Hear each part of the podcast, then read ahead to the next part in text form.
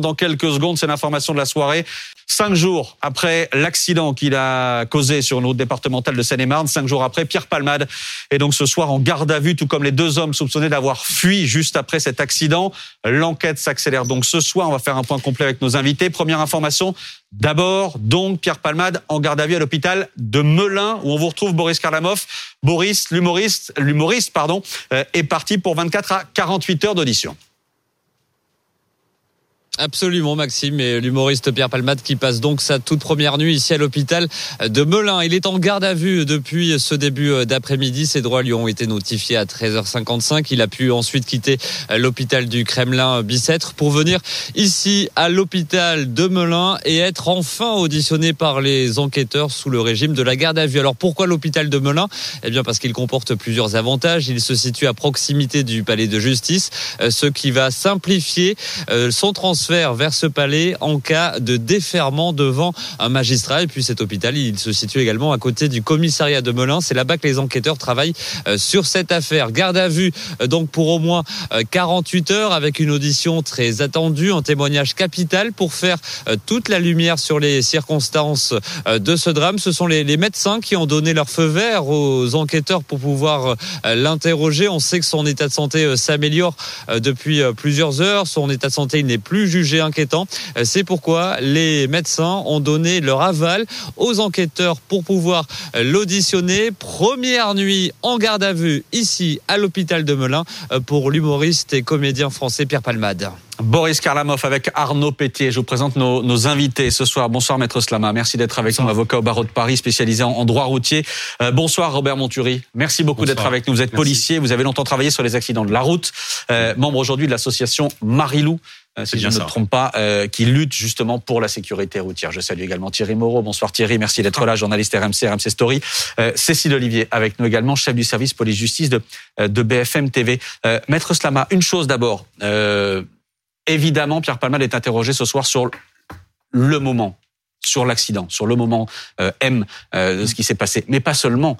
c'est tout l'univers que les enquêteurs vont devoir reconstituer, tout ce qui s'est passé avant aussi cet accident? Oui, alors les questions, il va y avoir toute une série d'auditions. Il va y avoir deux, trois, quatre, peut-être même cinq auditions. Mmh. Et d'ailleurs, très classiquement, ça peut surprendre, mais la première audition concerne toujours l'identité. On appelle, on fait ce qu'on appelle la grande identité. Donc c'est mmh. d'abord euh, nom, prénom, personnalité, métier, parfois même patrimoine, etc. La première audition est consacrée à cela.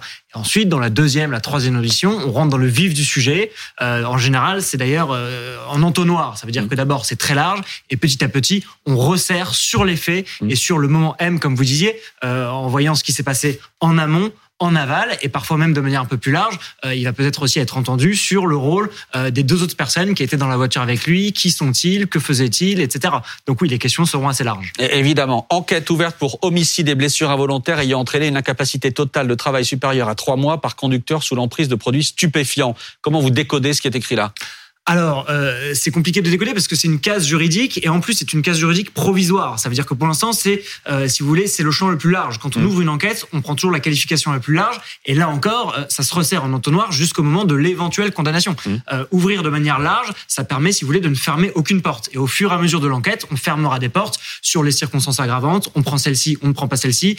sur l'homicide involontaire, il y aura mm. un débat à la fois juridique et scientifique. est-ce que le fœtus, est-ce que cela fait que c'est un homicide ou pas. Euh, et donc voilà, euh, pour l'instant, on prend les choses le plus largement possible et petit à petit, euh, ça se resserra pour qu'on puisse ensuite qualifier juridiquement et savoir quelle sera la peine encourue. Sachant que le précise, la peine encourue, en général, loin s'en faut, n'est pas la peine qui est prononcée par la juridiction. Robert Monturi, vous qui avez l'habitude de ces enquêtes, ce qui se passe là, c'est classique ou il se passe quelque chose de particulier sur cette affaire-là parce que il y a Pierre Palmade, parce qu'il y a cette attention médiatique depuis cinq jours? C'est incontestable qu'on parle beaucoup de Pierre Palmade et on c'est un peu faire un peu euh, comment dire. On ne parle pas des autres victimes, des Pierre Palmade, on en a plein. Mm. Euh, des victimes euh, comme cette dame, on en a, j'en fais même partie. Mm. donc là, c'est un gros travail. J'en fais partie, pardon, je vais le dire parce que je ne l'ai pas dit, parce que votre fils est décédé, je ne me trompe pas. C'est ça, dans, un, accident de la route. Absolument. Et donc le travail des policiers, ça va être de rassembler tous les éléments et puis de, de, de présenter euh, Monsieur Palmade à, la justice avec les éléments qu'ils ont collectés. Et puis euh, nous, on a un principe, c'est la personnalisation de la peine. Donc euh, on va regarder des éléments de contexte, euh, comment mm. ça s'est passé, et, le policier ne, lui ne juge pas. Hein. donc c'est le tribunal qui appréciera euh, en fonction de la personnalité. Mais ce que je veux dire, c'est que là, les moyens qui sont mis en œuvre, les moyens policiers, d'investigation judiciaire, etc., ce sont des moyens classiques euh, pour une affaire comme celle-là? Je doute pas que le fait que ce soit médiatisé à ce point euh, fasse peut-être une débauche de moyens, mmh. euh, mais euh, les, les, les, policiers ou les gendarmes qui sont confrontés à, à ce genre euh, d'affaires travaillent sur le bon sens et avec la meilleure volonté du monde et avec les moyens et le temps qu'on leur accorde, et ils vont faire leur, leur, leur maximum. Mmh. Hein. Cécile, on rappelle ce que risque euh, Pierre Palmade, au vu de ce que j'ai dit, euh, euh, c'est-à-dire homicide et blessures involontaires ayant entraîné une incapacité totale supérieure de plus de trois mois, etc.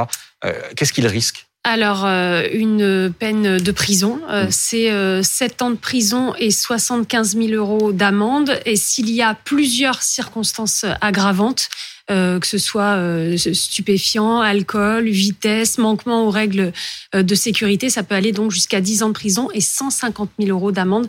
c'est la peine maximale. Comme Dylan le disait, c'est rarement les peines qui sont, qui sont prononcées. Le plus souvent, c'est des peines de sursis qui, qui sont prononcées? Euh, faudrait demander aux avocats, mais euh, vous qui connaissez ça par cœur. Alors c'est assez difficile de savoir parce qu'on n'a pas accès bien évidemment à tout le mm. dossier. Mais oui, il faut comprendre, ça a été dit, euh, des dossiers comme ça, je crois que c'est 700. Alors le chiffre est énorme, hein, mm. mais il y a 700 morts sur les routes par an euh, dus à des usages de stupéfiants. Ça veut dire deux par jour. Mm. Euh, je veux pas euh, avoir l'air de banaliser les choses, mais c'est vrai que c'est quelque chose qui arrive tous les jours. Là, bien sûr que ça prend des proportions médiatiques qui sont énormes, mais tous les individus qui se rendent coupables d'un homicide involontaire ou de blessure involontaire ne vont pas en prison, loin s'en faut. Euh, donc oui, euh, cela peut être du sursis. Ça dépend aussi, ça a été dit sur la personnalisation de la peine. Ça dépend des antécédents, ça dépend de la personnalité, ça dépend du suivi qui peut être fait euh, par la personne, de la mmh. prise de conscience également des faits qui lui sont reprochés. donc ça dépend de tout un tas de choses. Oui. tout compte, y compris par exemple le communiqué qui a été publié hier par l'une des sœurs de Pierre Palmade, où il fait part de sa honte, où il explique qu'il a effectivement causé cet accident, etc., mmh. qu'il prie non, ça je pense que c'est une prise de position euh, médiatique et qui va bien sûr vers les victimes. Maintenant, ce qui va compter surtout, oui, c'est s'il tient ces propos-là, mais devant les magistrats, devant le magistrat instructeur euh, et devant les policiers. Ce sont eux les interlocuteurs, ce sont eux les décideurs. Euh, si vous voulez, je pense qu'il faut distinguer sphère médiatique et sphère judiciaire. Bien sûr que ça peut se recouper. Et moi, je pense que dans ce dossier, il y a une débauche de moyens. Je le dis, j'ai parlé de 700 morts sur les routes. je passe sous votre contrôle, mais il est quand même assez exceptionnel qu'on opère des perquisitions lorsqu'il y, a, lorsqu'il y a ce, ce genre d'accident et qu'on ouvre d'ailleurs une deuxième enquête comme c'est le cas précisément sur l'origine euh, de la matière stupéfiante. Ça peut arriver, mais c'est loin d'être la règle. C'est loin d'être la règle. Ça peut arriver, mais effectivement, là, on est dans un cas particulier quand même. Il y a, une débauche de moyens, mais il y a, une, aussi une, un investissement de la, de la part des collègues. Hein. Euh, moi, j'ai travaillé ce, ce week-end, j'ai fait 40 heures en trois jours. J'ai mmh. aussi travaillé sur un accident euh, et sur d'autres choses. Donc, vous avez des, des, policiers et des gendarmes qui passent euh, des week-ends complets euh, et qui font un petit peu l'éponge avec ces, ces familles. Et quelquefois même, j'en ai vu pleurer avec euh, avec des victimes, hein, euh, avec les enfants. Et c'est c'est vraiment c'est vraiment un métier prenant. alors, on n'a pas forcément les moyens qui sont mis en œuvre là dans, dans l'enquête, mmh. dans dont on parle. Mais au quotidien, euh, chaque nuit, vous avez des, vous avez des officiers de police judiciaire et des policiers, des gendarmes sur le terrain qui font tout ce qu'ils peuvent. Pour rester sur cette garde à vue, garde à vue à l'hôpital, qu'est-ce que ça change? Pas grand chose, hein. c'est le lieu qui, qui change. Mm. J'imagine que, la, que la, la, chambre est gardée par un, par un policier et qu'il n'est pas libre de, de ses mouvements. Euh, voilà, j'imagine. Mm. Vous imaginez, vous imaginez. Thierry Moreau, on a voulu vous inviter aussi pour avoir euh, un regard euh, un peu extérieur, si je puis dire, euh, à cette affaire. Comment vous voyez-vous l'attention qui est portée à cette affaire? Comment est-ce que vous voyez aussi tout ce qui se passe, notamment sur les réseaux sociaux, le déferlement sur les réseaux sociaux contre Pierre Palmade? Comment est-ce que vous voyez ça En fait, on assiste à une juxtaposition de temporalité. C'est-à-dire que juste au moment de l'accident et dans les heures qu'on suivit, mmh. il y a eu la sphère des réseaux sociaux et euh, beaucoup de gens se sont improvisés euh, spécialistes en addictologie, spécialistes en accidentologie, spécialistes en, en, plein de choses. Ça, ça a été la première temporalité. La deuxième, c'est celle de la presse, mmh. les chaînes tout info, les quotidiens. Là, on va avoir les hebdomadaires qui vont sortir avec des couvertures. Mmh. C'est d'ailleurs dans ce cadre-là que s'inscrivent les prises de parole, aussi bien de l'avocat des victimes que de la sœur de Pierre Palmade. Et puis le troisième temps, c'est celui de la police et de la justice. Et là, ce temps-là, il est beaucoup plus long. Il a commencé le soir de l'accident, mmh. mais je parle sous le contrôle de, de, de Maître Slama et de Cécile Olivier. Il y aura des expertises des, des carcasses des voitures, par exemple, qui vont prendre des semaines, voire des mois.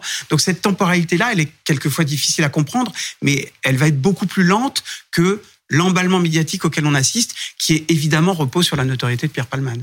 évidemment. Maître Slama, euh, vous qui avez l'habitude encore une fois de ces affaires-là, quelle défense on peut adopter dans ces cas-là?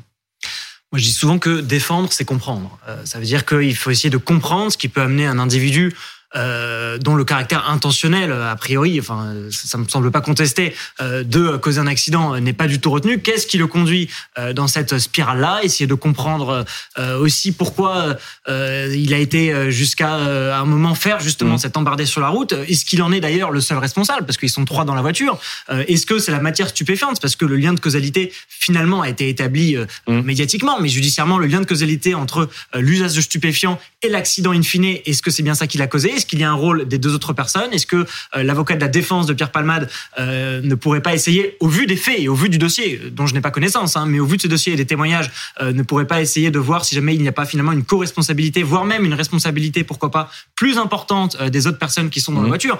Donc, si vous voulez, pour savoir quel sera l'axe de défense, il faut bien sûr connaître le dossier pour pouvoir défendre sur les faits. Et il y a le deuxième volet, c'est défendre sur la personnalité. Et donc là, bien sûr, ce sera l'importance du mea culpa, de la prise de conscience et des soins que Monsieur Pierre Palmade sera prêt, bien sûr, à faire pour réparer des dégâts. Il y aura bien sûr une expertise sur le véhicule également. Est-ce qu'on peut imaginer, je, je, pose la question, qu'il y ait eu une défaillance du véhicule? On peut tout imaginer par définition. On peut imaginer une défiance du véhicule, on peut imaginer. Est-ce que la défense de, Pierre Palman ne va pas tenter ce genre d'explication et, et je précise, à supposer que la première expertise dit qu'il n'y a pas de défaillance, l'avocat de la défense peut tout à fait demander une contre-expertise, mmh. euh, voire euh, des experts privés, tout est possible. Il peut demander euh, à ce que tout un tas d'investigations soient faites pour essayer de, de, encore une fois, défendre c'est comprendre, pour essayer de comprendre les circonstances exactes. Et parfois, le diable est dans les détails et il ne faut pas se fier à, à, des raccourcis ou à des idées qu'on peut se faire. Parce qu'instinctivement, on se dit tous la même chose hein, quand on voit mmh. ce type de choses. Euh, voilà, drogue, embardée, etc. On se dit tous instinctivement la même chose. Mais très souvent, la réalité judiciaire est bien plus compliquée que ce qu'on peut en penser euh, à première vue. Pauline. Non, mais ce qui est, intéressant, c'est que la, défaillance du véhicule, ça me faisait réagir parce que j'ai regardé ce qui se passait dans d'autres pays, euh, en Europe notamment, qui, qui, voient les choses de manière différente. Par exemple, en Grande-Bretagne, dans les pays anglo-saxons, on parle d'homicide.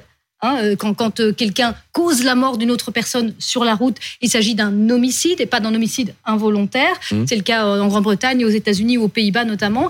Et même justement le problème de mécanique, s'il y a un problème sur, sur, le, sur le véhicule, ça peut être de toute façon considéré comme une conduite dangereuse. On est responsable du véhicule dans lequel on se trouve. Du bon état de son véhicule. Donc est-ce que vous pensez que, que, la loi doit évoluer sur certains aspects? Ah, Est-ce qu'on est peut garder ce point-là mmh. pour, pour la suite, simplement parce que on parlait des gardes à vue. sur les gardes à vue, il y a Pierre Palman, mais Il faut évidemment euh, parler de ces deux personnes qui étaient avec Pierre Palmade le soir de l'accident, qui ont fui d'après un certain nombre de témoins, et les policiers les ont cherchés pendant quatre jours. Ce soir, ils sont en garde à vue aussi. Voilà, le premier a été interpellé euh, ce matin à Clichy-la-Garenne euh, dans le 92. Euh, il a 33 ans. C'est un homme qui est de nationalité marocaine, qui est mmh. en situation irrégulière, donc ce qui peut expliquer pourquoi peut-être il a pris la fuite. En tout cas, il devra s'en expliquer. Et alors le deuxième, son avocat avait appelé dans la journée les enquêteurs en expliquant qu'il allait se rendre, et c'est ce qu'il a fait. Il s'est présenté au commissariat de Melun. lui, il a à peu près le même âge, il a 34 ans et il est connu de la police pour euh, des affaires de stupéfiants. Donc euh, là aussi, ça peut expliquer pourquoi il a, il a pris la fuite et mm. il faudra voir quel rôle il a joué dans tout ça. Comment est-ce que les enquêteurs sont remontés jusqu'à ces deux-là? Alors ils ont croisé tout un tas de données. D'abord la téléphonie. Peut-être que Pierre Palmade a donné des éléments aussi, hein, parce qu'il les connaissait ces personnes.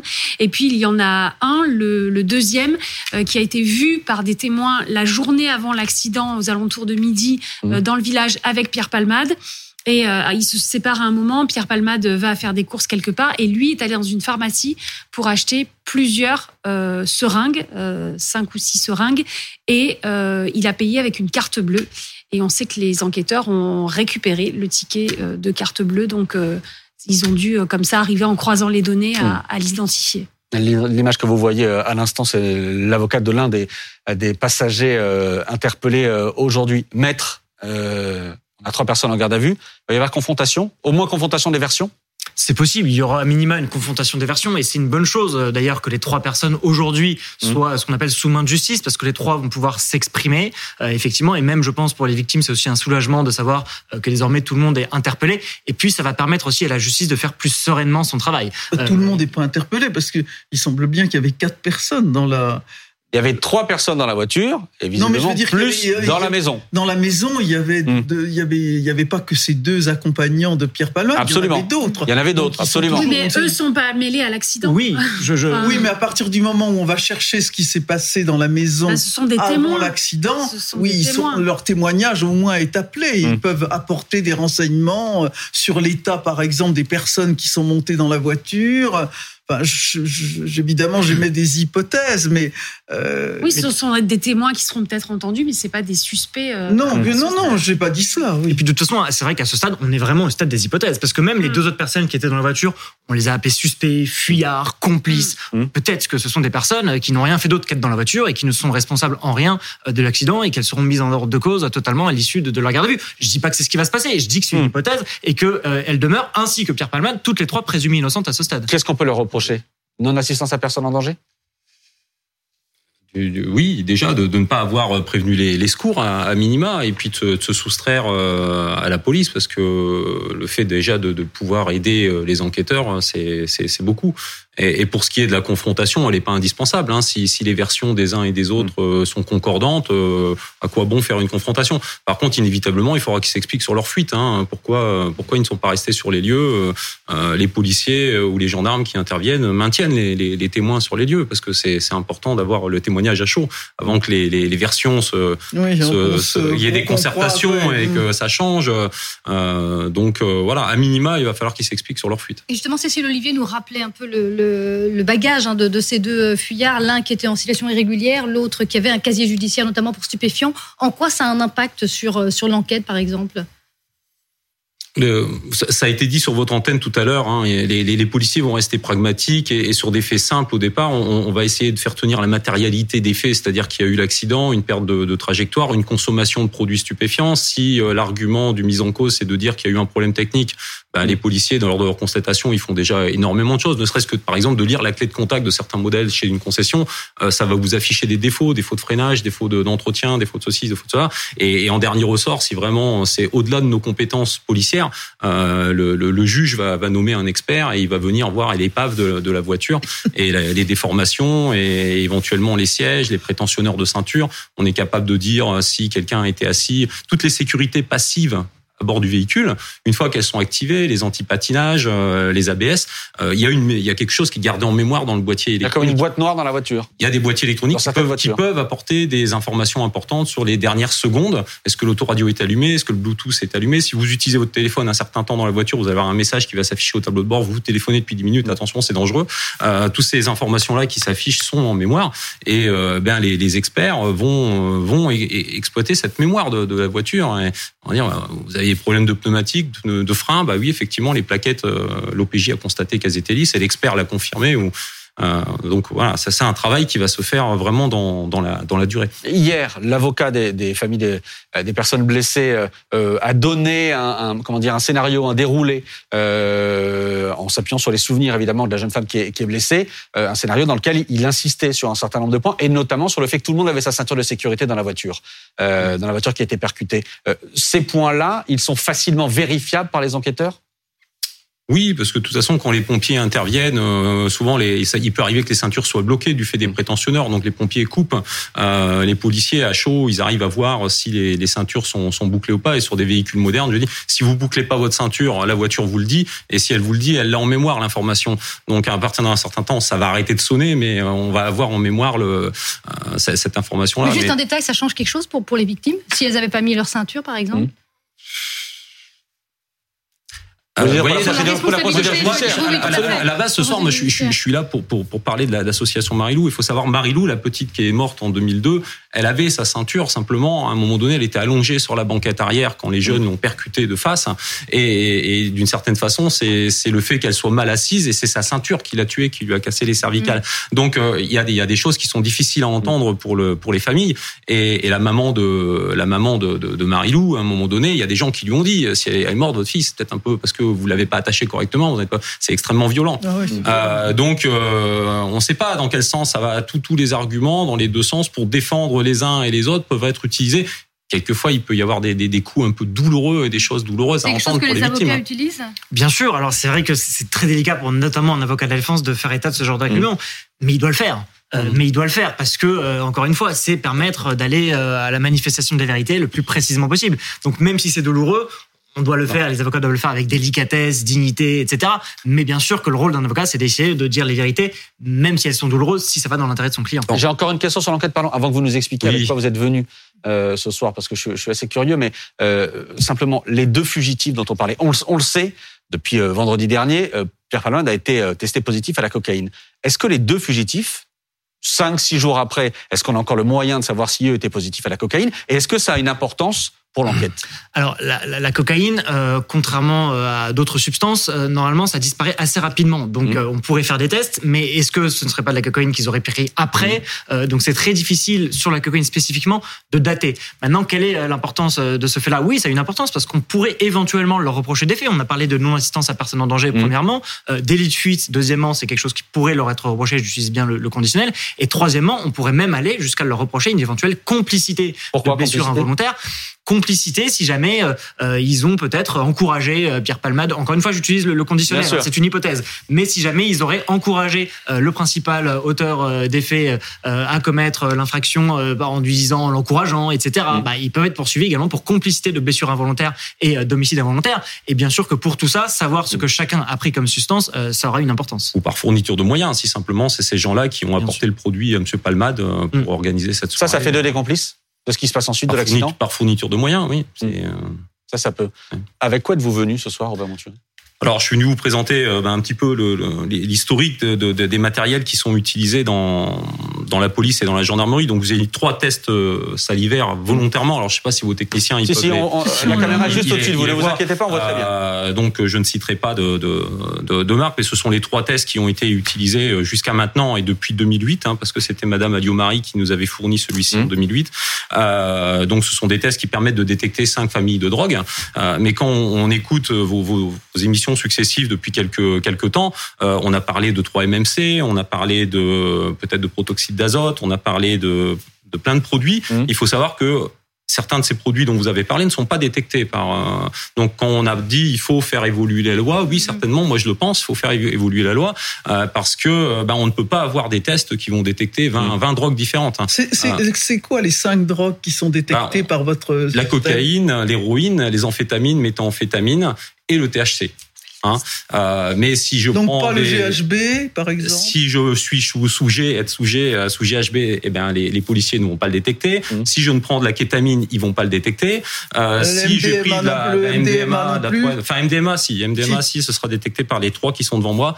Euh, mais si euh, si je prends de la kétamine, ça sera pas détecté. Du magic mushroom, ça sera pas détecté. Donc ce qu'il faut. Euh, Vous n'avez pas cité le cannabis en fait. Si le THC, THC, c'est l'hydrocannabinol, le cannabis, qui est, de loin la, la drogue la, la, la, plus consommée mais chez attendez, pardon, mais euh, Robert Antury, dans, dans le cas d'un accident comme celui euh, provoqué par Pierre Palmade, euh, où il y a des dégâts corporels, etc., c'est systématique. La loi vous impose de faire tous dans, ces tests. Dans un accident comme celui dont on est en train de parler, mais les policiers ou les gendarmes n'utiliseront même pas ce test-là. Ils iront directement à la prise de sang au ah vu du préjudice, euh, il y en a quand même une dame qui a perdu, il y a un enfant qui est, qui est, qui est mort, hein, euh, et, euh, il est réputé grave dès le départ. Et s'il va être important de faire un, un scan exhaustif, de, de, rechercher toutes les substances qui ont pu altérer la capacité à conduire et la vigilance, y compris des médicaments. Euh, si le gars a pris de la, de la kétamine, il va falloir rechercher. Euh, euh, voilà, on utilise des chromatographes. Enfin, nos, nos laboratoires qui travaillent avec la police on font de la chromatographie en phase gazeuse et ils ont des centaines de références en mémoire. Donc ça, ça nous permet de les détecter. Et ces tests qu'on a, ils ne détectent que 5 drogues. Donc c'est une clé pour démarrer la procédure sur des contrôles classiques, mais sur un accident comme celui de M. Palmade, c'est des prises de sang systématiques sur les parties en cause. Systématiques, mais euh, dans tous les accidents corporels, je regardais, par exemple, quand vous mmh. comparez le nombre d'accidents corporels et le nombre de tests qui sont pratiqués, il y a moins de tests que d'accidents corporels. Donc ça veut dire que c'est pas encore systématisé. En théorie, euh, les policiers et les gendarmes le font systématiquement mmh. sur un accident corporel, sur un accident matériel, ils le font euh, s'ils ont envie de le faire et surtout s'ils ont des raisons de penser que le conducteur a consommé quelque chose. Euh, et sur un accident immédiatement mortel, c'était aussi le cas de celui de mon fils. Euh, en théorie, je dis bien en théorie, euh, les gens sont piqués euh, systématiquement. Si vous dites en théorie, c'est parce que dans le cas de votre fils, ça n'a pas été fait. Non. Mmh. Mais bon, c'est Je... Mais comment l'expliquer du coup que, que ça, ça n'ait pas été fait? C'est pas prévu systématiquement? Si, c'est prévu, mais on, on voilà, les explications, ouais. on peut on peut en trouver on peut en trouver plein. Alors je suis un peu gêné d'en parler parce que on va dire la chose n'est pas jugée et moi j'essaye encore ouais. de me défendre auprès des tribunaux pour pour défendre comment dire la, la mémoire de mon garçon. Euh, mais bon, on n'est pas à l'abri euh, d'avoir des loupés dans tous les corps de métier. On peut mmh. avoir quelqu'un qui, mais la grande majorité des policiers et des gendarmes, moi, ce que j'ai appris, je l'ai appris au contact des gendarmes. Euh, j'ai une collègue qui a 33 ans de, de, de métier et j'apprends énormément de choses avec elle, donc je ne cracherai pas dans la dans la soupe. On a des gens qui sont très dévoués. Je lui dis, moi, j'ai fait 40 heures en trois jours. Hein, mmh. Donc euh, mais il, voilà, il peut y arriver. Donc les avocats, tout à l'heure on parlait des avocats pour les victimes. Eh ben oui, les victimes elles sont un peu oubliées dans l'histoire parce que l'auteur a droit à son avocat, euh, la victime elle est plus en état de, de savoir ce qui lui arrive et euh, ben avoir un avocat, quelqu'un pour l'aider euh, et pour euh, s'assurer que tout a été fait euh, en ordre, ça serait bien aussi pour ces victimes. Hein moi j'ai été un petit peu euh, comment dire aidé de par ma profession mais je me mets à la place du, du, du kidam ou du justiciable moyen qui connaît pas du tout la police qui connaît pas cet univers là euh, les morts les autopsies les médecins légistes etc c'est un monde euh, insupportable Maître, comment vous réagissez par rapport à ça? Oui, c'est bouleversant, bien sûr, parce qu'on entend un témoignage euh, incarné. Donc, euh, alors là, en l'occurrence, d'ailleurs, dans le dossier qui nous concerne, ils ont un avocat, hein, les, les, victimes, Maître Batik, qui Absolument. est un bon avocat. Donc, euh, le travail est fait et sera bien fait. Mais bien sûr que c'est euh, très difficile d'être au contact de cette douleur. Et la difficulté, ça peut être pour les victimes d'accepter aussi que euh, la personne mise en cause mmh. ait un avocat et d'accepter, j'irai encore plus loin, parce que c'est peut-être encore plus difficile, que, que, que, la sanction euh, et que la peine qui sera prononcée ne soit pas forcément prononcée euh, au diapason et, et, à la hauteur de la douleur. Parce que, ouais. je vais aller plus loin, tout à l'heure on disait 10 ans la peine encourue. Euh, on peut trouver que c'est peu, mais en vérité, euh, quelqu'un qui, qui, a, qui, a, qui a perdu un enfant, on peut lui dire 30 ans, il trouvera toujours que c'est peu, ou 40 ans. Enfin, vous voyez. Euh, donc, en fait, malheureusement ou heureusement, je ne sais pas, je me prononce pas là-dessus. Mais c'est vrai que la peine prononcée, à mon avis, ne doit pas se faire forcément en écho euh, à, la, à, la, souffrance des victimes. Sinon, c'est sans fin et on se rapproche d'ailleurs de la loi du talion. Et, et, je pense que la justice est là justement pour être au milieu et essayer de trouver un équilibre. Je voudrais préciser deux choses. D'abord, dans un instant, on sera avec Patrick Chenet, l'acteur Patrick Chenet, qui a perdu lui aussi euh, un fils dans un accident de, de la route absolument terrible. Euh, il sera avec nous euh, en, en direct. On va parler de ce qu'il faudrait changer dans la loi, selon vous, mmh. s'il y a des choses à changer, à améliorer. Mais d'abord, Thierry Moreau, on n'a jamais autant parlé que depuis euh, quatre ou cinq jours euh, d'accidents de la route, des victimes, évidemment, de leurs blessures, etc. Il faut que ça serve aussi. Alors, si quelque chose peut découler de cette terrible affaire, c'est qu'effectivement, euh, vous parliez tout à l'heure de ces 21% des accidents mortels dans lesquels il y a quelqu'un mmh. euh, qui est impliqué, euh, enfin qui a consommé des stupéfiants, et 13, dans 13% des cas, c'est la cause principale. Euh, ça veut dire quoi? Ça veut dire, vous le donniez le chiffre tout à l'heure, depuis l'accident de vendredi de Pierre Palmade, il y a 10 personnes qui sont mortes. 10 mmh. personnes qui sont mortes. On n'en a pas entendu parler. Ça a fait trois lignes dans la presse quotidienne régionale. Mais si il peut y avoir une vertu à cette terrible affaire, c'est qu'effectivement, on mette l'accent sur euh, ces drames qui se jouent tous les jours. C'est quasiment deux morts par jour. Mmh. Euh, et, et, vous parliez tout à l'heure des victimes effectivement, aujourd'hui, là, euh, cette hyper-médiatisation de cette affaire euh, fait qu'il y a un avocat qui défend les victimes, mais la plupart du temps, et Maître Sclamage pas sous votre contrôle, le, les, les, victimes sont perdues, ne, ne, ne, sont pas informées de ce qui se passe dans le dossier. Quelquefois découvrent euh, l'état du dossier au moment du procès, c'est-à-dire plusieurs mois après. Alors, la non-information des victimes, c'est aussi un problème. La prise en charge des victimes, c'est aussi un problème. Oui, alors les, les, victimes, je précise, ont toujours le droit à un avocat. Oui. Hein, c'est pas seulement. Non, non, c'est son droit. C'est qu'elle le sollicite pas. Mais elle le sollicite. Elle le sollicite pas. Alors, je sais que parfois, c'est conseillé par les services d'enquête, les policiers ou les gendarmes lorsqu'ils sont au contact, ou par les médecins, ou même d'ailleurs parfois par les magistrats qui leur disent, vous savez, vous avez le droit à un avocat. Mm. Mais je suis d'accord, il faut le rappeler. Les avocats, ce n'est pas que pour les mises en cause. C'est aussi pour les victimes qu'on appelle d'ailleurs parties civiles, qui ont de plus en plus d'ailleurs un rôle lors de l'information judiciaire et un rôle lors du procès. Et c'est indispensable d'avoir un avocat euh, lorsqu'on est victime. Parce qu'on peut croire que si vous voulez euh, spontanément les choses se feront pour les victimes mais c'est pas vrai. Et puis je vais dire autre chose. Il faut traduire le langage judiciaire. Euh, mmh. parfois très souvent en tant qu'avocat on est aussi l'interprète du langage judiciaire. Euh, qu'est-ce je parlais de partie civile. Qu'est-ce qu'une partie civile? Qu'est-ce qu'un juge d'instruction? Euh, qu'est-ce qu'une information judiciaire? Qu'est-ce que sont des expertises? Euh, pourquoi demander des contre-expertises? Tout ça ce sont pourquoi des questions si long aussi? Pourquoi c'est si long? Donc ça aussi on doit se faire le pédagogue de tout ça nous qui, qui connaissons un petit peu mieux le fonctionnement de la justice.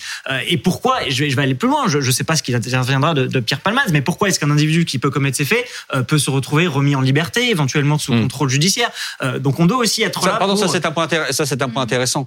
Euh, là, il est en garde à vue, Pierre Palmade, à l'issue, j'allais dire dans une affaire classique. La détention provisoire, la détention, la détention pardon, préventive, c'est pas la règle.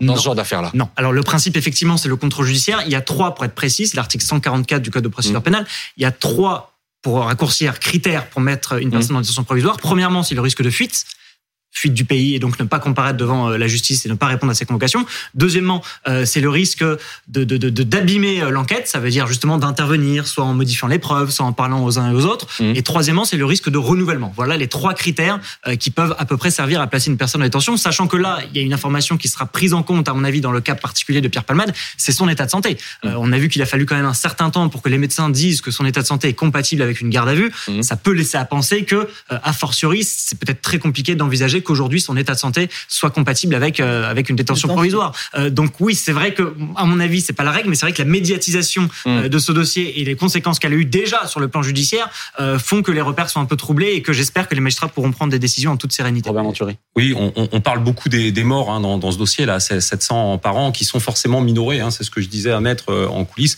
parce que les, les, chiffres ils remontent grâce à un outil statistique qui est alimenté humainement, donc il n'est mm. pas infaillible et il n'est pas toujours rempli. mais on, on parle pas non plus des, des personnes qui, qui, sont blessées. J'étais en ligne avec une, une dame qui est ni plus ni moins qu'une voisine, parce que quand il vous arrive un accident euh, comme celui qui m'est arrivé, bizarrement, il y a des gens qui ont vécu la même chose que vous, qui mmh. se rapprochent. Mmh.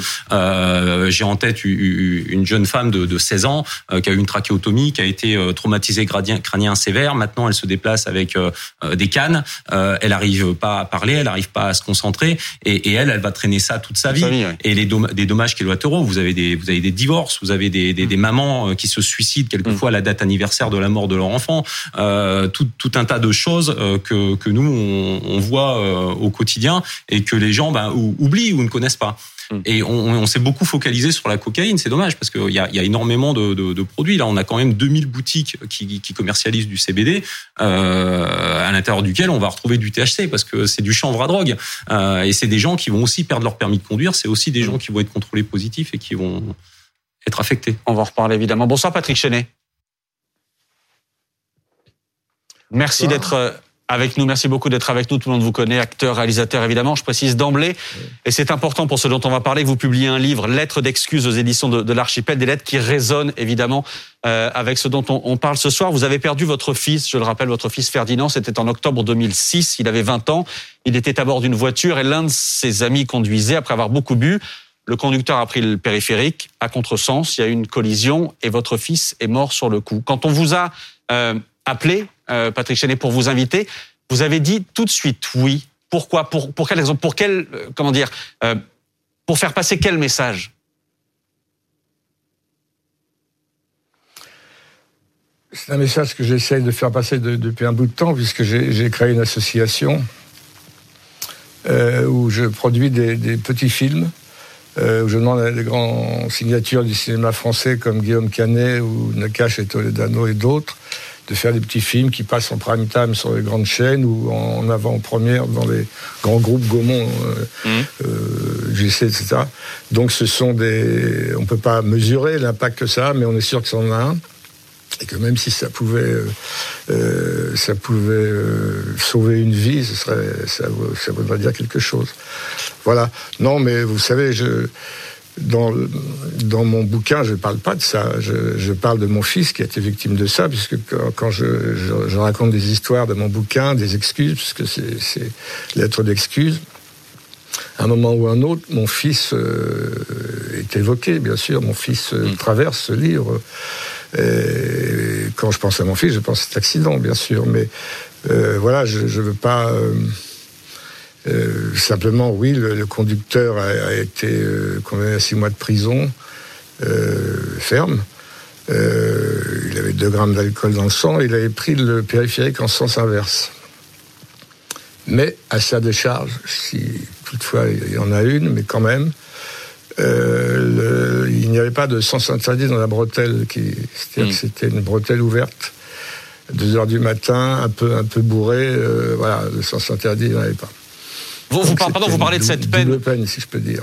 Vous, vous parlez de cette peine de six mois ferme. Cette peine, est-ce que vous l'avez trouvée juste?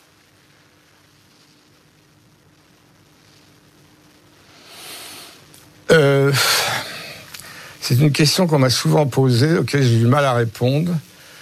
Euh, j'ai envie de dire que oui. Euh, voilà, c'était un copain de mon fils. Ils étaient un peu en. Voilà, ils faisaient les bars un peu. Euh, et puis, et puis cette absence de sens interdit. Hmm. C'était la nuit. Euh, voilà. bon, mais il n'empêche que j'étais très. J'ai pas voulu communiquer avec ce garçon, ni de savoir quoi que ce soit de lui. Euh, il a un moment tenté un rapprochement devant le, juge d'instruction qui instruisait l'affaire. Non, j'étais une fin de. Voilà. Pour répondre directement à votre question, six, mois, euh, j'en sais rien. Euh, je, je, pas.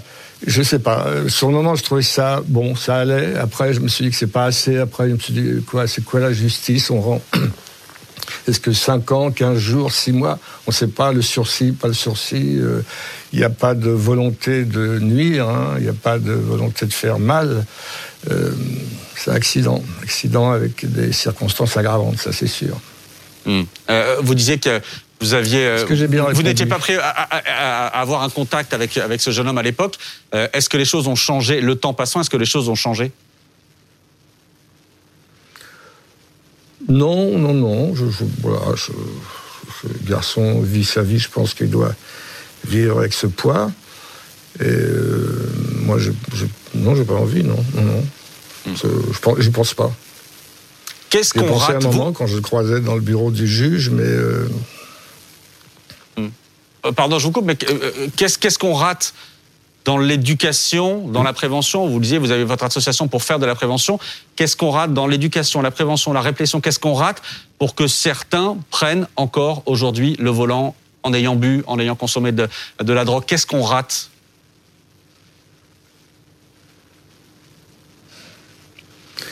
ah, C'est difficile de répondre à cette question. Je veux dire, il y a toujours eu des, euh, les gens ont toujours pris des, substances hein, depuis la nuit des temps, depuis les, hommes préhistoriques. Euh, une façon de s'étourdir, euh, d'avoir peut-être sûrement du plaisir, en tout cas de, s'évader, de un certain nombre de choses dont on ne mesure pas ou très rarement les conséquences. Qu'est-ce qu'on rate J'en sais rien. C'est un je crois que ce que j'ai essayé de faire, moi, c'est de communiquer, puisque je suis un homme euh, d'image, euh, euh, par, par, par le, cinéma, par les petits films courts que je voulais, des, petits, des, petites œuvres cinématographiques faites par des grandes signatures. voilà, est-ce que ça a un impact Tous les spécialistes disent que oui. Donc on peut agir, la preuve, même, je pense qu'on peut agir. Je pense que, vous savez, il y a, il y a, il y a 20 ans, dans les dîners en ville, il n'y avait pas de non, non, non, ça suffit. Non, euh, je, conduis, je ne bois pas. Euh, maintenant, on l'entend régulièrement. Non, ce soir, c'est moi qui, qui, conduis, donc je ne bois pas, mon mari peut boire, etc. Donc il y a une espèce d'avancée quand même dans, dans, la prise de conscience de tout ça. Ça avance. Euh, ça avance. Maintenant, les voitures vont vite, euh, voilà, et puis il y a, y a, y a vous savez, la, prise d'alcool, surtout chez les jeunes gens, c'est à ça que je m'intéresse, moi. Hein. c'est le. C'est la, la, la, raison numéro un de la mortalité chez les jeunes, entre 18 et 24 ans. La prise d'alcool et, la conduite en état alcoolisé, bien sûr. Mm. Donc il y, a, du boulot. Moi, j'ai fait ma petite pierre. Euh, voilà, d'ailleurs, je vais continuer. Hein, j'ai pas, pas fini. Euh, je crois qu'il y a beaucoup de, je, crois que l'image peut avoir un impact chez les jeunes gens. On est dans une société d'image et les jeunes sont influencés par les images. Tout est image maintenant. Hmm. Euh, donc on peut prendre ce créneau-là pour essayer de d'alerter, de, de, faire prendre conscience, quoi, de, de foutre les jetons aussi, pourquoi pas. Euh, on le disait tout à l'heure, vous publiez ce livre, Lettre d'excuses, avec donc, pour ouvrir ce livre, une lettre à votre fils. J'en lis quelques lignes. J'ai des excuses à adresser à tout le monde. Je commence par toi, mon petit bonhomme, mon grand, mon fils. Je m'excuse de ne pas t'avoir protégé. Je m'excuse de ne pas pouvoir t'admirer grandir. Je m'excuse de ne pas être témoin à ton mariage. Je m'excuse de ne pas devenir un papy idéal dont tu aurais rêvé de petits descendants. C'était capital pour vous de vous adresser à lui euh, aujourd'hui, vous adressez à lui publiquement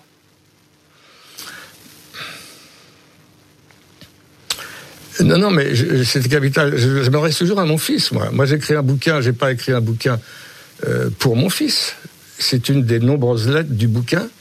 Évidemment, je commence par lui, je termine par lui, parce que c'est la, c'est le personnage principal de, de, ce bouquin, puisque je m'adresse à des gens euh, qui je demande des excuses pour tout un tas de raisons. Et je commence par lui, parce qu'évidemment, quand on est parent et qu'on perd son fils, euh, on a une culpabilité énorme, énorme, même si on n'est pour rien, bien sûr. On ne peut pas être partout tout le temps. Il avait 20 ans, euh, mais on est coupable. On se sent coupable. Tous les, parents qui ont perdu leur enfant ont, une part de, on se sentent euh, ont une culpabilité. Et comment vous vivez vous avec, cette, bouquin, avec cette culpabilité-là Comment vous vivez Comment vous arrivez à, à comment dire à, à cohabiter avec cette culpabilité-là? Non, mais je, je, je, euh, je ça va, hein, je, vis bien, je, suis la, la, douleur est, mais comment dire, il y a la douleur évolue, on est quelqu'un, on, on, est quelqu'un d'autre. On n'est pas quelqu'un d'autre, on est le même, mais quelque chose s'est modifié en nous. Euh, la, fréquentation de la mort, de la mort la plus, dure, celle de, son enfant, euh, plus que la mienne propre. Euh, moi, j'ai fait ma vie. Et, voilà, je suis un homme de. et puis, toujours, vous savez, quand, on perd un enfant dans un accident, on se dit qu'est-ce que je peux faire dans un accident ou d'une autre façon? Qu'est-ce que je peux faire pour la société? C'est-à-dire que la, le fait d'être dans le fin fond de la, de la, de la, du chagrin, de la douleur, vous donne euh, un besoin d'agir avec les autres et pour les autres.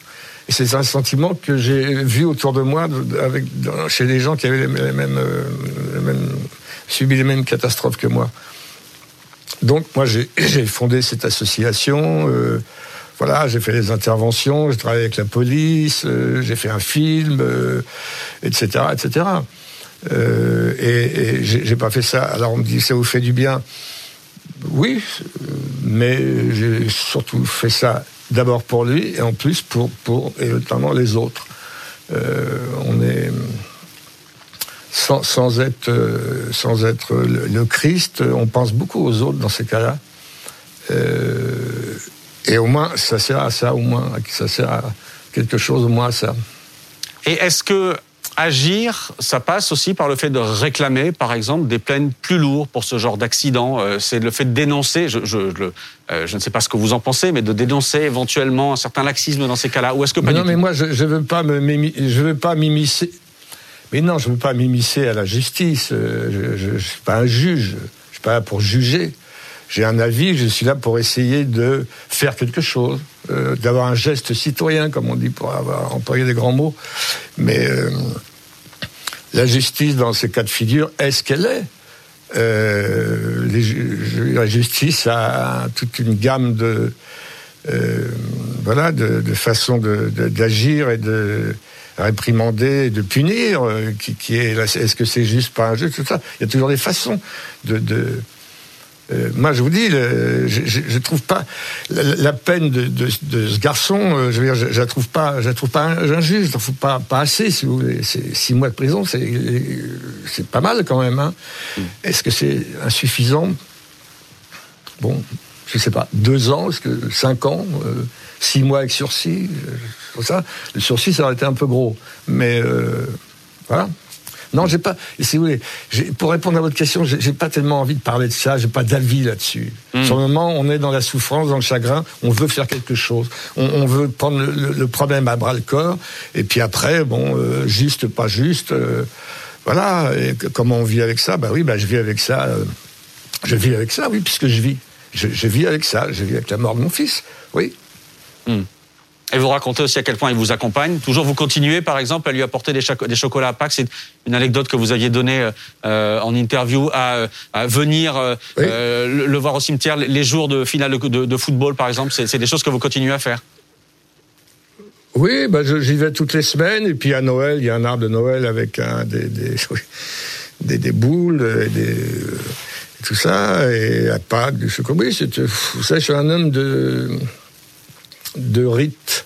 J'aime bien les rites, surtout ces, ce genre de rites qui est de, de fêtes, que, fêtes chrétiennes, hein, la plupart du mm. temps, mais même le 1er mai, je vais bah, apporter du muguet.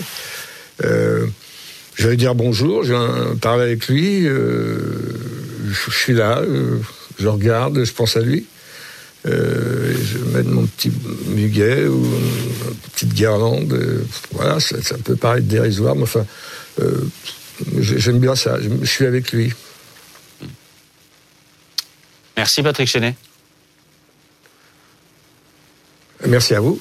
Merci beaucoup d'avoir été en direct, d'avoir accepté de témoigner ce soir en direct sur euh, BFM TV. Merci beaucoup Patrick Chenet. Je remercie également euh, Pauline Delevoye qui nous a permis de, réaliser ce duplex depuis Lille où vous êtes en, en tournage. Merci beaucoup encore une fois Patrick Chenet. Comment vous réagissez face à ce témoignage-là je, je, rejoins complètement Patrick sur ce, sur ce qu'il vient de dire. Hein. Ça fait résonance avec mon vécu. Hein. L'arbre de Noël, euh, les fleurs, euh, les petits. Euh, moi, je pourrais ajouter les petits personnages Astérix parce qu'il aimait, il aimait Astérix. Hein. la culpabilité, c'est pareil. On l'a. Pourquoi on était au boulot ce jour-là Pourquoi on a acheté une trottinette Pourquoi on aurait, on aurait dû faire ci et pas ça On se pose plein de questions. il avait quel âge, votre fils? 12 ans. 12 ans. Euh, donc voilà, oui, la culpabilité, euh, la culpabilité, on l'a, on passe par tous les stades, la, colère, le déni. Euh, euh, je, je, le vis presque plus mal aujourd'hui que ce que je pouvais le vivre au moment des faits. Euh, c'est bizarre, hein, mais euh, j'arrivais pour pour certaines choses à, en parler euh, assez sereinement et, et, et, bizarrement maintenant je, j'ai, j'ai plus de mal. Alors on me dit que bah, c'est normal, c'est un processus. Euh, j'ai passé l'étape du déni et puis maintenant euh, je suis un peu plus dans la dans la douleur. alors qu'est-ce qu'on fait? Ben oui, on fait un peu ce que je suis en train de faire aujourd'hui. J'essaye d'apporter ma pierre à l'édifice et puis notamment avec l'association Marilou que je connaissais déjà avant mmh. Avant l'accident. et quand on, on, fait de la prévention, on, on n'a pas la prétention de sauver tout le monde. Euh, si on, ce qu'on fait avec 40 jeunes, j'ai envoyé une photo à votre collègue tout à l'heure avec 40 jeunes filles. Bah, si j'ai pu en sauver deux, je suis content. quoi. Euh, j'ai conscience que je pourrais pas euh, sauver tout le monde. Et, c'était des jeunes filles qui étaient mineures et elles m'ont parlé ouvertement de, de protoxyde d'azote, de CBD, de snus, euh, de kétamine. Enfin, j'étais un peu estomaqué. Enfin, moi, à leur âge, j'en étais pas à ce point-là. quoi. Et c'est ce qui nous montre aussi qu'à un moment donné, il faut faire évoluer nos outils et notre procédure euh, parce que bah, si je prends l'exemple du protoxyde d'azote, euh, c'est pas un stupéfiant. Protoxyde hein. d'azote, c'est les petites bonbonnes? C'est les petites euh, les petites bonbonnes. Ah, c'est le gaz hilarant. Euh, c'est c'est ce qu'on utilise pour des pour des choses pour faire de la, de la chantilly par exemple. Alors les, les jeunes ils, ils, achètent des crackers, ils achètent des, des bonbonnes et, et, ils gonflent des ballons. Ça c'est pas classé stupéfiant. Et nous on est un peu démunis. Les, les, policiers sont un peu démunis comme les gendarmes par rapport à ça. Alors les, les, les policiers belges de Charleroi de la brigade du roulage m'ont expliqué qu'eux ils avaient une procédure qu'ils appellent procédure analogue. C'est-à-dire que si vous contrôlent et vous avez ça dans votre voiture, mmh. ils considèrent que vous en faites usage, donc ils vous prennent votre permis pendant 15 jours.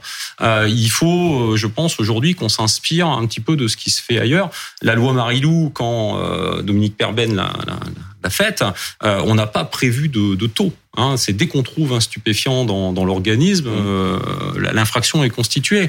Et là aujourd'hui, on a ce, ce, CBD qui est, qui est comme une épine dans, dans le pied de l'OPJ.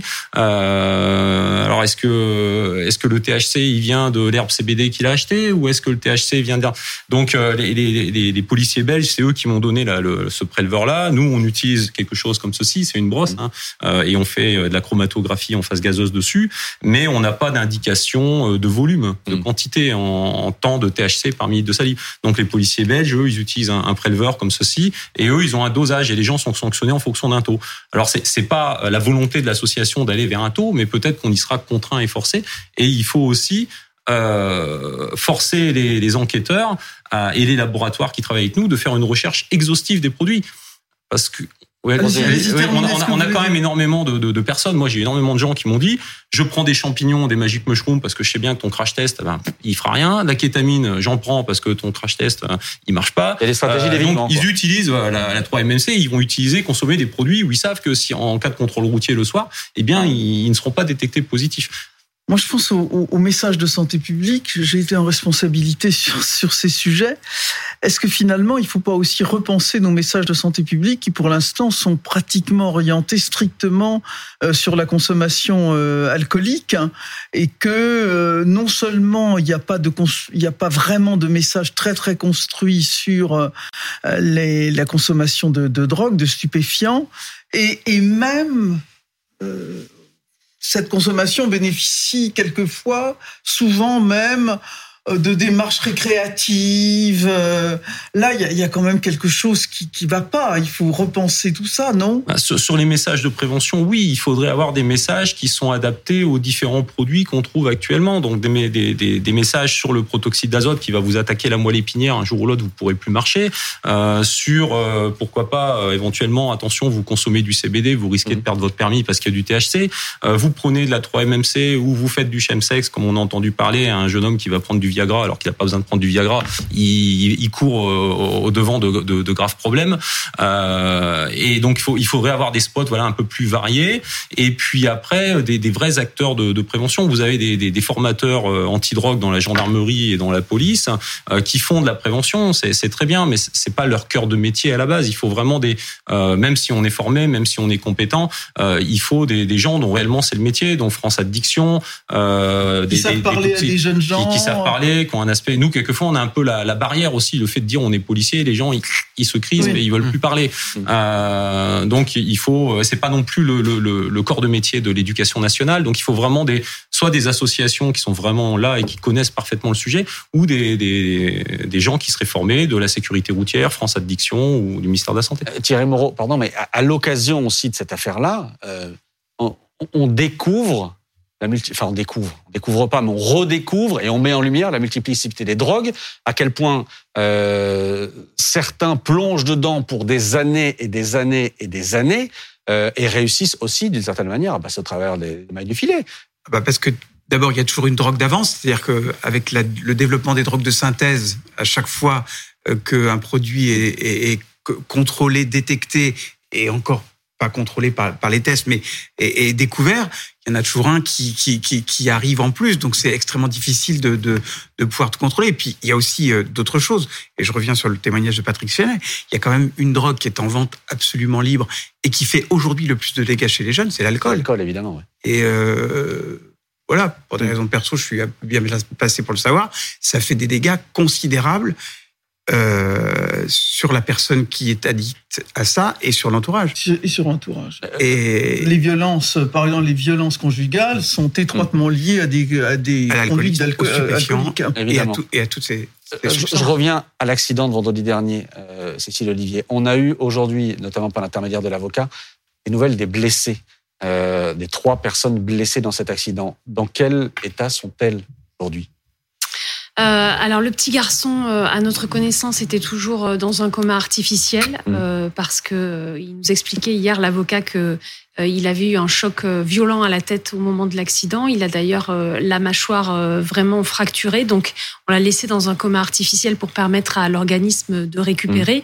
Mmh. la, la femme de 27 ans qui a perdu son bébé va physiquement plutôt mieux que les deux autres, mais bon, psychologiquement, euh, c'est autre chose. Elle a des côtes cassées, mmh. euh, des entorses euh, au cou. Enfin, et l'homme de 38 ans, qui est le père du petit garçon, en fait, a eu sept opérations parce qu'il a de multiples fractures. Euh, donc lui aussi est toujours euh, endormi. Est-ce que cette famille va porter plainte? Est-ce que pour l'instant va porter plainte? En tout cas, pour l'instant, je vais reformuler. Pour l'instant, il n'y a pas de plainte de la part de cette famille. Euh, oui, mais il y a une enquête et elles sont, euh, elle est considérée comme euh, comme victime. Donc euh, évidemment que qu'il y aura une plainte, une condamnation et des indemnisations aussi, parce qu'après il y a le, l'audience civile mmh. à laquelle les, les journalistes s'intéressent moins, mais où là on va évaluer ce qu'ils appellent le, le, prix de la douleur et voir, ben voilà, évaluer le le, préjudice qu'ils ont subi et chaque victime a droit de demander un dédommagement pour, euh, pour le, le préjudice qu'elle a subi. Je reviens également sur un point, maître, euh, un point de loi, parce que depuis euh, quelques temps, et notamment l'année dernière à l'Assemblée, il y a une proposition qui avait été déposée pour créer un délit d'homicide routier. Euh, que dans la loi soit écrit l'expression homicide routier. Euh, c'est-à-dire qu'il y aurait les mêmes peines, etc., que pour homicide involontaire, sauf qu'on est le cadre d'un délit donc routier, et avec pour ceux qui portent cette, cette proposition-là, quelque chose de très symbolique, qui est de dire il faut arrêter, il faut qu'on arrête que dans ces procès-là, on entende le terme d'homicide involontaire. Parce que pour les familles, c'est insupportable d'avoir ce terme d'homicide involontaire quand, par exemple, le conducteur euh, n'a pas respecté le code de la route. Oui, mais je pense que vous avez un peu euh, répondu à la question, en tout cas donné mon sentiment. Euh, ça ne change rien, ça ne changerait rien. Donc ce serait de la communication, mmh. et je ne suis pas sûr que ce soit utile, moi, à l'occasion d'un fait divers ou autre, de vouloir changer la loi, changer les termes pour les rechanger, pourquoi pas. c'est autre chose, mais même le terme de féminicide. Exactement, et, c'est autre chose, mais même le terme de féminicide, mmh. s'il ne change pas grand-chose, quel est l'intérêt d'aller changer la loi pour ça Encore une fois, là on parle de matière stupéfiante, mais euh, la première cause d'accident, c'est d'abord euh, l'alcool, la deuxième, c'est la vitesse. Euh, donc moi, je ne suis pas sûr que ce soit utile de changer la loi à chaque fois qu'il y a de l'émotion, parce que ça donne mm. des textes qui sont de plus en plus épais, qui sont de plus en plus illisibles. Et là où on croit pouvoir aider certaines personnes à faire leur deuil, moi, je pense que ça complexifie les choses. Et juste une dernière chose que je voudrais dire, c'est que je trouve très sage de la part de Patrick Chenet de dire qu'il ne faut pas forcément tout attendre de la justice et mm. que euh, je comprends cette réaction. Il faut faire attention, ça peut être un piège, je pense, et je le vois beaucoup parce que j'en défends euh, des victimes. Ça peut être un piège de trop attendre de la justice qui peut réparer, qui peut donner une sanction, qui peut indemniser, mais qui ne viendra jamais finalement euh, réparer. Et donc je pense que c'est bien de, de, savoir que le deuil doit se faire aussi mm. de manière préservée pourquoi pas même indépendante. Alors bien sûr que ça fait partie du processus de deuil, euh, l'enquête, la justice, la décision, la sanction, la punition, bien sûr. Mais c'est vrai qu'à trop attendre de la justice, bien sûr qu'il peut y avoir des déconvenus euh, si jamais on est déçu euh, de la peine, de la qualification, vous l'avez dit, des délais, etc. Euh, donc je pense qu'effectivement ça, ça, peut être un piège aussi cette information judiciaire et ce, ce, ce, système judiciaire, surtout quand il est couplé à un système médiatique assez omniprésent. Mais il y a eu cette réflexion effectivement dans plusieurs pays européens. Parfois ça a été le cas après justement des faits divers, ça a été le cas aux Pays-Bas quand un homme a tué cinq personnes. Euh, il était très alcoolisé. Et il y a eu du coup des législations qui ont suivi. En Grande-Bretagne, c'est pas forcément après un fait mais il y a une vaste consultation dans tout le pays sur euh, le fait de devoir considérer ou non euh, le fait de tuer quelqu'un quand on est à, bord d'un véhicule comme un homicide, au même titre finalement qu'un meurtre, à tel point qu'en Grande-Bretagne, aujourd'hui, la loi a été changée en, juin dernier. lorsque vous tuez quelqu'un, mmh. lorsqu'un automobiliste tue quelqu'un, eh bien finalement, c'est considéré comme un homicide et euh, au plus grave, on risque jusqu'à la perpétuité. Évidemment, ce ne sont pas des mm. peines qui, sont prononcées. Il faut que la, conduite ait été jugée dangereuse. Il y a toute une série de circonstances atténuantes. Mais c'est vrai que cette réflexion, elle est menée dans plein de pays en Europe pour voir comment euh, faire en sorte que on ne prenne plus sa voiture. D'un mot, Robert Venturi, notamment sur l'homicide routier dont je parlais. Oui, alors si c'est juste pour faire voilà de la littérature et changer le nom, euh, pour moi ça me semble pas utile. C'est vrai que c'est difficilement entendable pour les victimes cette histoire de d'homicide involontaire. Pourquoi c'est entendable aussi? Parce que c'est vrai quelquefois elles sont mal accompagnées. Il n'y a pas de gens qui sont là hmm. pour leur expliquer. Mais il y a quelques années, vous aviez un accident à, à côté de la discothèque à Pont d'Orly là, où le gars il roulait vite, il y avait de l'alcool, où il a percuté, les gens sont morts, il s'est sauvé. Quand on fait le cumul de toutes les infractions les unes à la suite des autres, on arrive sur des quantums de peine qui sont quasiment des, des quantums criminels. Euh, donc il faut qu'il ait quand même un, quelqu'un pour expliquer aux victimes. Si le policier ne le fait pas, euh, s'il n'y a pas un travailleur social, quelqu'un qui est là pour expliquer, attendez, vous avez entendu involontaire, mais je vais vous expliquer ce quand même, parce que le gars, il en court. Euh, L'accompagnement, il est important pour faire accepter la, pour faire accepter l'inacceptable. Mmh. Euh, c'est c'est pas évident. Au, Canada, au Canada, hein, euh, ils sont assez libéraux. Hein, ils ont autorisé le cannabis récréatif, il y a le, le CBD, etc. Mais en gros, vous faites pas attraper ou ne tuez personne parce que vous allez prendre perpétuité, mm. hein, carrément. Hein, euh, Dans de nombreux États américains aussi. C'est la perpétuité. Hein, c'est pas, on n'est pas sur 7 ans. Hein, le, si, si Monsieur Palmade avait eu accident au Canada, euh, ce sont des peines qui sont prononcées effectivement. Mm. Mm. Euh, merci en tout cas, merci Robert Monturi, merci Maître Slama, merci Thierry Moreau.